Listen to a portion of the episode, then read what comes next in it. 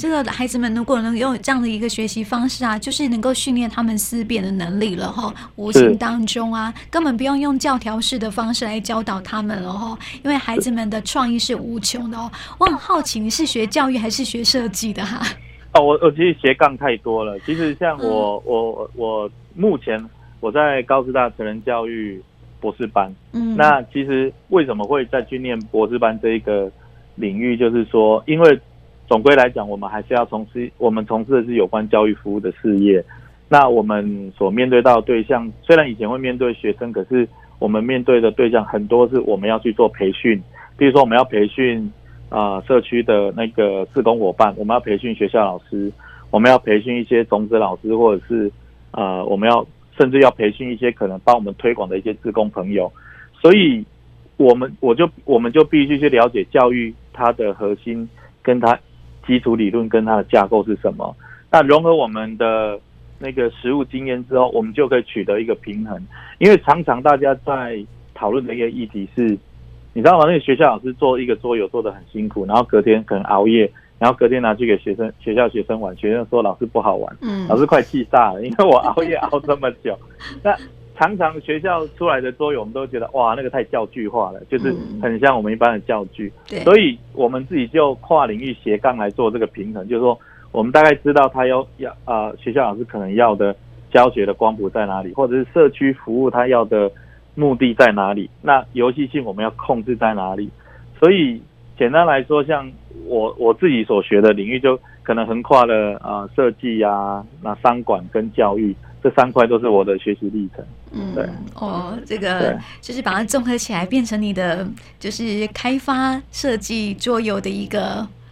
能力。是，其实就是终身学习啦。其实我们成人教育也常在强调，就是终身学习。因为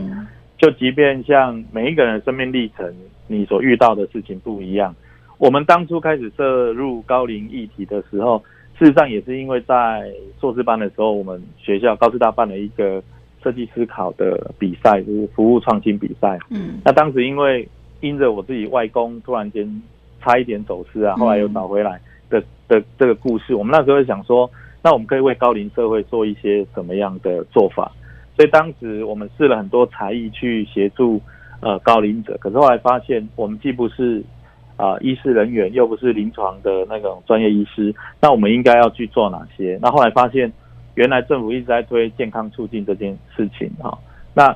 透过游戏能不能去做健康促进这件这个议题？我们当时的比赛，我们就开始去去去发想，后来发现桌上游戏当时其实其实没有人应用，可是它取材很方便，嗯，但是大部分的社工跟职能治疗师已经开始啊寻找它可以使用的方式，所以当时我们提出了一个概念，是一里一管的概念，就是如果每一个管每一个里都有闲置空间，因为现在。呃，人口外移或者是少子化的关系哈，啊，每一个里每一个里如果都有一个这样的桌游馆，而这个桌游馆可能可以成为健康促进的的，我们讲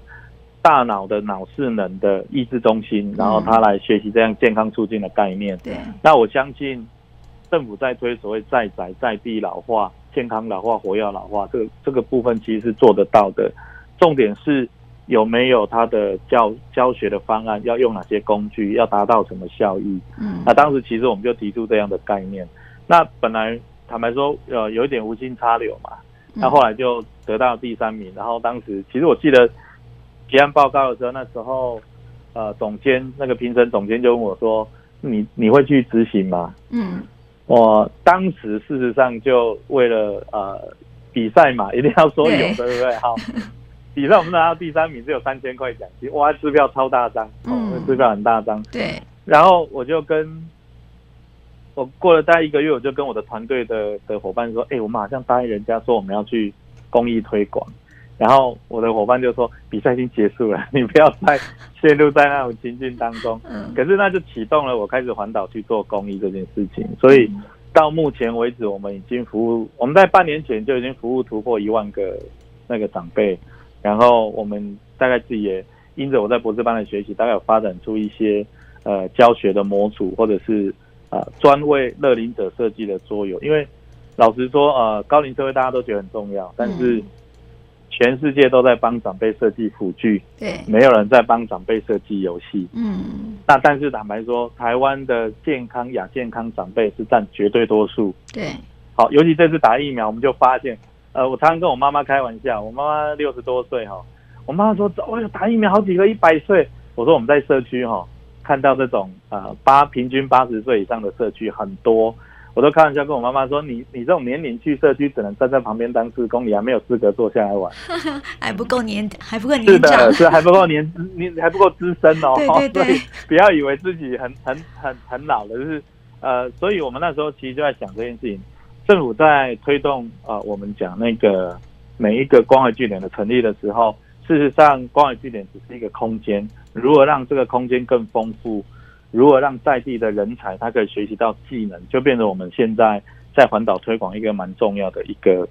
呃一个工作。嗯，对，所以这个工作还持续在下进行下去。当然，但是因为三级之后，我们就就就暂停掉，但是还是透过线上持续跟职工做一些公益活动跟讲座啦。嗯，那所以为什么我们成立的叫社会企业，不叫做啊、呃，应该是说公啊比较一般的公司，或者是他我们不成立。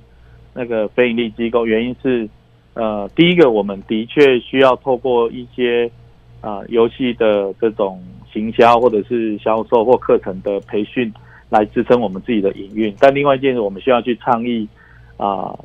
四个部分。第一个，跟我刚才提到校园的教学创新；第二个就是永续发展，好；那第三个就是乐龄健康促进，嗯，好，然后。啊、呃，第四部分就是我们希望为一些弱势社福去做一些倡议，所以像我们大概今年最主力也是在帮，呃，我们我们其实是在二零一九年办了第一次社区社福的桌游竞赛。简单来说，如果有社区的伙伴或社福团体伙伴，你觉得桌上游戏可以让啊、呃、他们的活呃其他的推广的志工们到学校去去宣讲啊、呃，比如说关注这些弱势议题的时候。可以有一些桌游，那我们可以帮你啊、呃、免费的画出来，然后可以印印印十盒送给他们当教具。嗯，那但前提是就是我们是透过甄选的方式来做。那当时新路基金会它就是最高分，因为我们是，我们有外外来的那个评审哈，所以对我们来讲，它就被评为最高分。那评为最高分，我们在辅导过他们之后，后来在今年得到啊扶轮社。因为当时有三倍券嘛，好，那去年有三倍券，他们就募了三倍券来支持他们。那当时我的感觉是非常感动，因为我在新路帮忙做教学服务的时候，我发现那一些身心障碍的朋友们，他事实上是自己可以到可以到中心来上课，可以自理生活。嗯。可是他们可能因为他们的上别的问题，他有一些偶发的状况，可能要被呃帮助，比如说像。呃，我在教学的时候，有一个男生非常帅，非常高。嗯，你你我真的看不出来他是声音障碍的朋友，我以为他是家属。嗯，可大家坐下来玩游戏的时候，我靠近他问他问题的时候，他说的非常远。嗯，然后社工才跟我讲说，老师没关系，你不要靠近他，因为他有接触恐惧症。哦，那我我那时候其实帮我上了一课，我我们自认为我这样是为他好，可是对他来讲那是一个压力。对，那如果说这样的朋友，他平常。可以不让家属担心的，在我们社会上一起生活。可是他在马路上，他在那个搭交通工具的时候，需遇到了困难，他需要帮助的时候，我们如何提供最适合的方式去协助他们？那这个就创造我们刚才讲共融社会、共融生活的一个部分，而不是把他们圈在一个某一定的特定角落，用着异样或同情的眼光去看他们。所以，我觉得我们在设计每一个作品，或者是在培训每一个教学，这个都对我们来讲，我我常常说，我们生命跟他们的交集，他们教会我们更多的呃生命的故事，好，所以我们也在不断的向他们学习。那这是我觉得这一份工作。呃，让我没有办法停下来的原因之一。嗯，非常有意义耶！我觉得可以看到很多不一样社会层面的一些状况，这样子哈，更能够去理解啊、呃、不同不同的呃族群他们的一个需要，这样哈。你刚刚谈到说，你有帮这个新路基金会有设，就是有设计桌游，还有替银发族也设计桌游哈，所以我就很想了解说，他们在玩了这些桌游之后啊，有没有什么样的一个回馈给你们？呃，其实蛮有意思的是，我像我们在做高龄桌游的部部分，我们大概有跟几个单位，像台北就是天主教失智老人基金会，嗯、那台中啊、呃，台中的话大概就是红道老人基金会。那我我们有一个游戏叫社会来板的，你知道那个大哥大姐只要看到那个板的菜色，哇，如数家珍，那个真的是大家哇，那种那种叫怀念的滋味，那个嘴巴马上就满满的那种。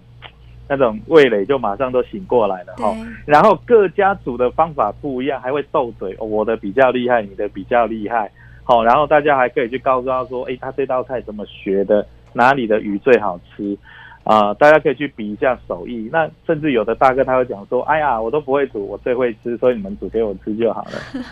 呃，所以我常常常常看到，呃，我们在社区带高龄者去啊、呃、玩桌游的时候。他们也发现了自己的成长，也就是说，一般来说，他们都会闽南语跟我讲：“哎，老师，你有没有给我老狼这囡仔惭愧？”嗯，我觉得你不要，那是小孩子的游戏。对，他玩完之后发现，哎，蛮有意思的，然后回去可以跟孙子炫耀说：“哦，我也玩桌游。”然后孙子说：“怎么可能？我们学校才有教哈。”所以，我常常跟社区的大哥大姐讲说：“你回去要跟你的孩、跟你的孙子们炫耀说，我也会这样。”所以。我们后来也做了一个社会实验，就是说我们是培训了乐龄者去服务高龄者，所以我们现在最高龄的桌游老师是七十岁。哦，他他出去帮我教学，我要付他薪水。嗯，因为我我们都认为银发职能、银发人才在应用的可能性一直是存在的，只差别说我们要怎么找到他的优点跟他的位置，然后让他去从事这件事情。对，那像我们的高龄老师里面有些。他原本以前就是在啊，比如说军工教单位的，有的本身就是学校老师，有的本身他就是在社区服务的。对他来讲，去站在舞台上跟这些大哥大姐分享他自己的故事，或者是带领桌上游戏操作，让他又找到一些动力，然后每天不断的去做学习。那甚至于有些新闻台甚至于访问他都比访问我多。那我认为那是非常非常好的事情，就是他们要被看到了，他们的能力要被看到了。这才会啊、我觉得这才是真正成功的地方。所以，我们在近几年也希望这样的英法人才可以啊、慢慢的被发掘自己的潜力，然后进而去去投入一些啊、不管是自工服务也好，或者是说我们讲那个第二专长的服务也好。对，哎，我觉得这样很好哎，因为我们台湾未来也是一个高龄化的社会，现在其实就是高龄化的社会了哈。怎么样让长辈们哈，他们可以活出人生第二第二春，这是一件很重要的事情哈。不要让他们认为说啊，我的讲老啊，我的菠萝音啊，这样子哈，反而不好。我们要让整个社会更有活力，对不对？就是让长辈们可以更积极的去参与一些的活动，桌游就是一个很好的一个活动哈。它不但可以这个呃预防。失智对 对对啊，他还可以这样让他们长辈们的人际关系更加的活络起来。我觉得这好棒好棒哦。是，嗯，所以所以我觉得呃，游戏其实呃，我们常常说呃，我我们在不管是做志愿服务、做做这样游戏设计的时候，其实呃，当然国国国外有很多那种呃非常经典的或者非常精致的游戏，那国内的设计师们也很努力的在做一些突破跟。一些作品的产出，那另外一块我们要，我们反而去关注到说，有没有一些啊、呃，我们讲社会上议题的朋友们需要透过啊、呃、这样的游戏来做传达。就我们前一阵子也帮高雄大树啊、呃、休闲农会去做了凤梨的桌游。那前一阵子不是大家拼命在卖凤梨吗？对。所以我们那时候就跟他们说，哎呀，怎么那么有缘分，我们就把那个凤梨桌游拿出来。嗯。其实，在那个过程，我们跟那个那个。农会的呃，应该是休闲发展协会的人，他就要教我们什么叫做凤凰来。嗯，凤梨要收成之前要一个凤凰来的的的过程。嗯，所以食农教育这件事情，或者是政乃至于政府在提倡地方创生这件事情，事实上，我们如果透不仅仅透过一日农夫的这种体验，他要把知识带回家，或者他要去讲述一些比较是地方的发展脉络的时候，其实透过游戏都可以让。呃，横跨年龄层的非常开心，所以以前我都开玩笑说我是三岁教到一百零三岁，现在其实我教的最高龄是一百零六岁。嗯，对，所以看到这个其实就是呃台湾目前的高龄社会的一个状态啦。嗯，对啊，对，所以这个我真的觉得这个桌游它。讲得好神奇哦，就是非常棒的一个设计，然后非常棒的一个活动，非常棒的一个游戏哈、它不是只有娱乐的性质而已哦。所以，我们再来谈一谈哦。其实，呃，你最近是不是开放了另外一款的这个桌游，然后即将在八月份要上市了呢？对，是这个，就是我刚才提到，我们跟台中科大有发展的一个永续发展的桌上游戏哈。那永续发展桌上游戏，其实它最主要是呼应联合国有提出 SDGs 永续发展的十七个目标。那政府把它变哦，台湾政府大概又加了第十八个目标进去。嗯、那我我们在谈这个议题，其实我们讲永续发展，大家很直观的联想到可能都是跟环境保育有关。可是事实上，里面从消灭贫穷啊、两性平权啊，一直到国际关联等等，它其实谈的面向很广。啊、呃，那我们希望他透过教育来做这件事情，所以最主要的为什么要去做这件事情，是因为我我们认为我们要留一个好的环境，或是好的呃更好的一个生活的的周遭的一个任何的条件给我们的下一代。嗯，第二个是其实我们最主要目标是在因应一零八课纲，学校老师因为素养教育的这种取材。然后他在啊教学工具上的局促，他比较难去表达这么严肃的议题，所以我们发展这个游戏，其实最主要去会带领学校老师们，或者是社区或相关议题的伙伴们，你可以设计成教案，然后你可以设计成活动，然后透过这个游戏，让你要啊教学的对象了解说，哦，原来这个议题它的发展样貌是这个样子，那你如何兼顾，比如说环境啊、社会呀、啊，然后跟经济。它的平衡点，在这个游戏当中你缺一不可，然后这个游戏当中你就可以引发很多的思辨跟讨论。嗯，所以我举一个最简单的例子好了，就是，啊，我我可能在发展过程当中，很多学生会跟我讲说，哎，我们有很多的那种，呃，吃不完的东西，我们有公共冰箱，我们可能有食物银行，对。可是我们在带领思辨的过程当中，也会引导他们去思考这件事情是。呃，我们处理了剩下来的食物，哈，就是剩食的问题，我们处理了。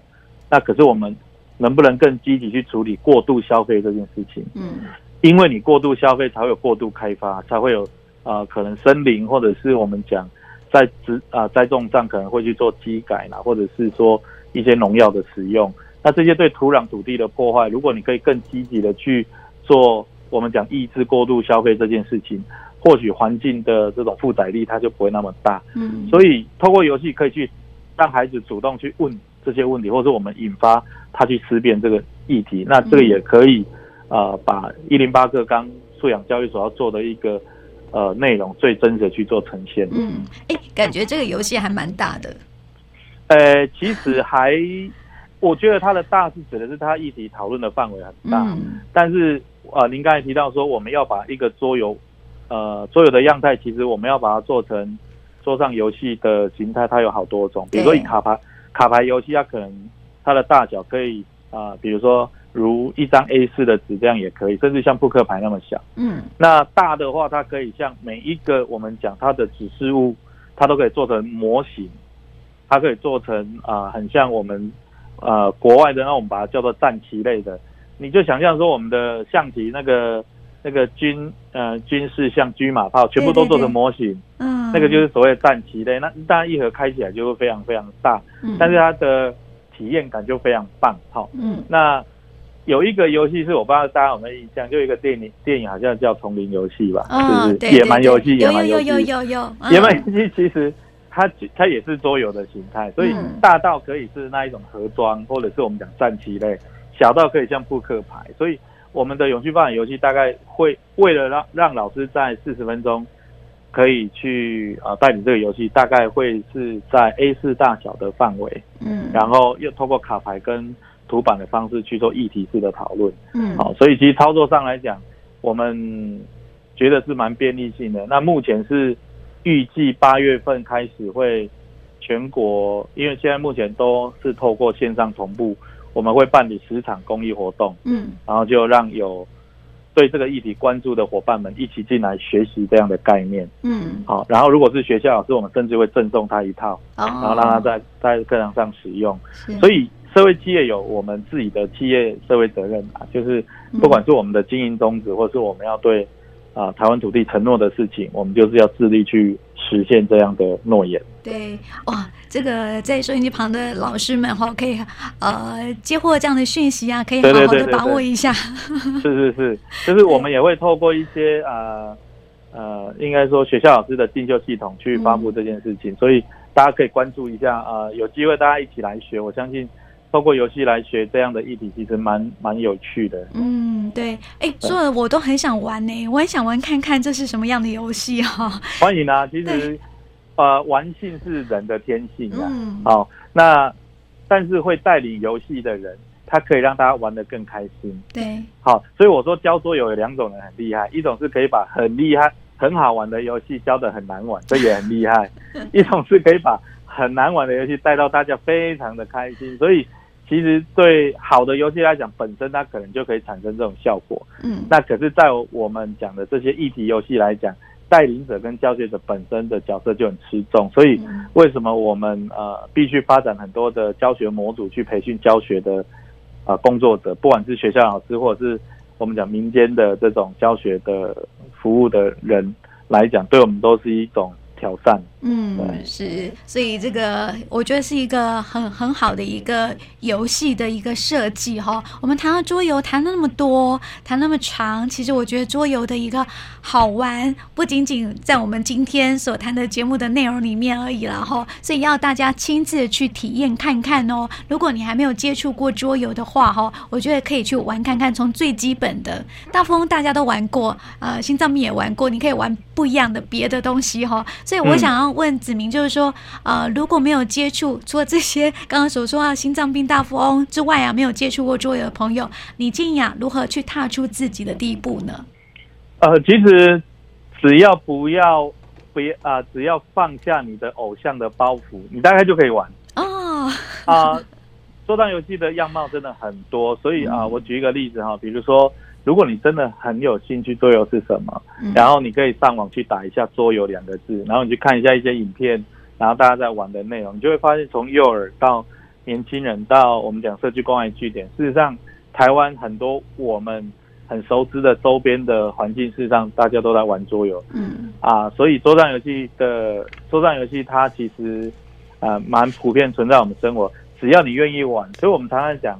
呃，只要有桌游，不怕没朋友。真的，对，所以只要你愿意去玩这件事情，不要怕失败。那火熊闹鬼求进步，嗯，然后呃，我相信桌游会带给你很多不同的乐趣。嗯，没错。对，所以大家哈，这个诶，疫情在家期间了哈，跟促进亲子关系，也可以透过桌游来来促进关系哦。对啊，事实上，像我们其实早期在提倡也是这个，就是。呃，远离山西亲子陪伴，你可以透过互动的工具，其实最好的就是桌游。嗯，对，对，而且还可以聊聊心事。对，其实有一个小小的资讯啊，就是以前前辈跟我讲的，说你知道德国人为什么要训练孩子玩？就是德国其实发展桌上游戏很久哈，嗯，蛮蛮蛮主要的呃游戏的出口国之一。然后他他就说，为什么他们会发展这个呢？是因为德国常常下雪嘛，那德国家长就会、嗯、就会呃。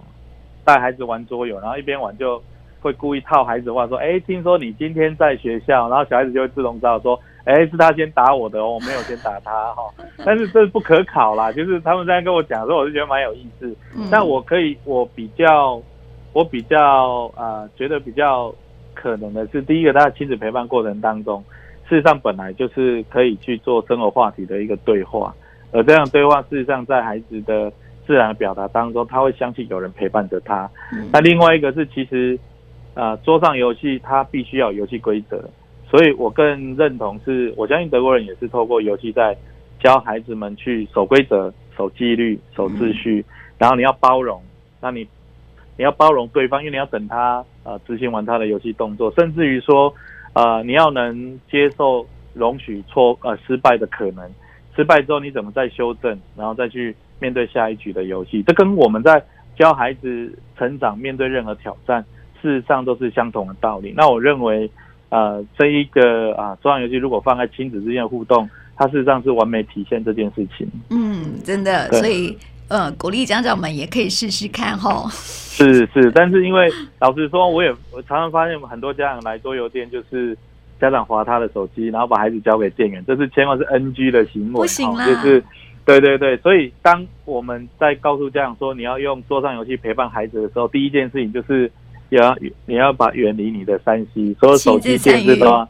是的，而且这个游戏玩下来，你会发现，你会你会发现孩子从来没有的快乐跟笑容啊，那将成为他一辈子最珍贵的回忆。对，所以哈、哦，鼓励家长们开始。今天第一步就是跟孩子玩桌游，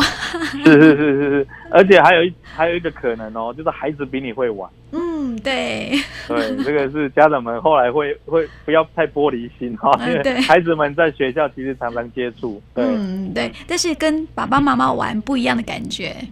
对不对？对，因为有些时候大人的技巧不太一样，比如说，呃，如果你认为你的能力超过你的孩子，你的游戏赢的几率比较。存在，我们都会鼓励大人放一下水，嗯，好，放一下的，让他跟上来。对，那事实上也是让孩子学习如何去调控他的他的操作跟条件，去思考他如何再修正。那啊、呃，在这个过程当中，我们都会期待家长多去鼓励孩子。好，嗯、那我觉得很多时候慢下来，亲子关系会更好。所以。重新去塑造家庭的这种互动价值，其实很重要的。嗯，是。哦，我觉得桌游真的是带给我们很不一样的感觉耶。透过子明这样的介绍哈，我希望下次还有机会可以邀请你来跟我们谈谈不同面向的桌游的游戏，好不好？好，没问题。好，今天就谢谢子明哦，谢谢你，谢谢你，谢谢谢谢。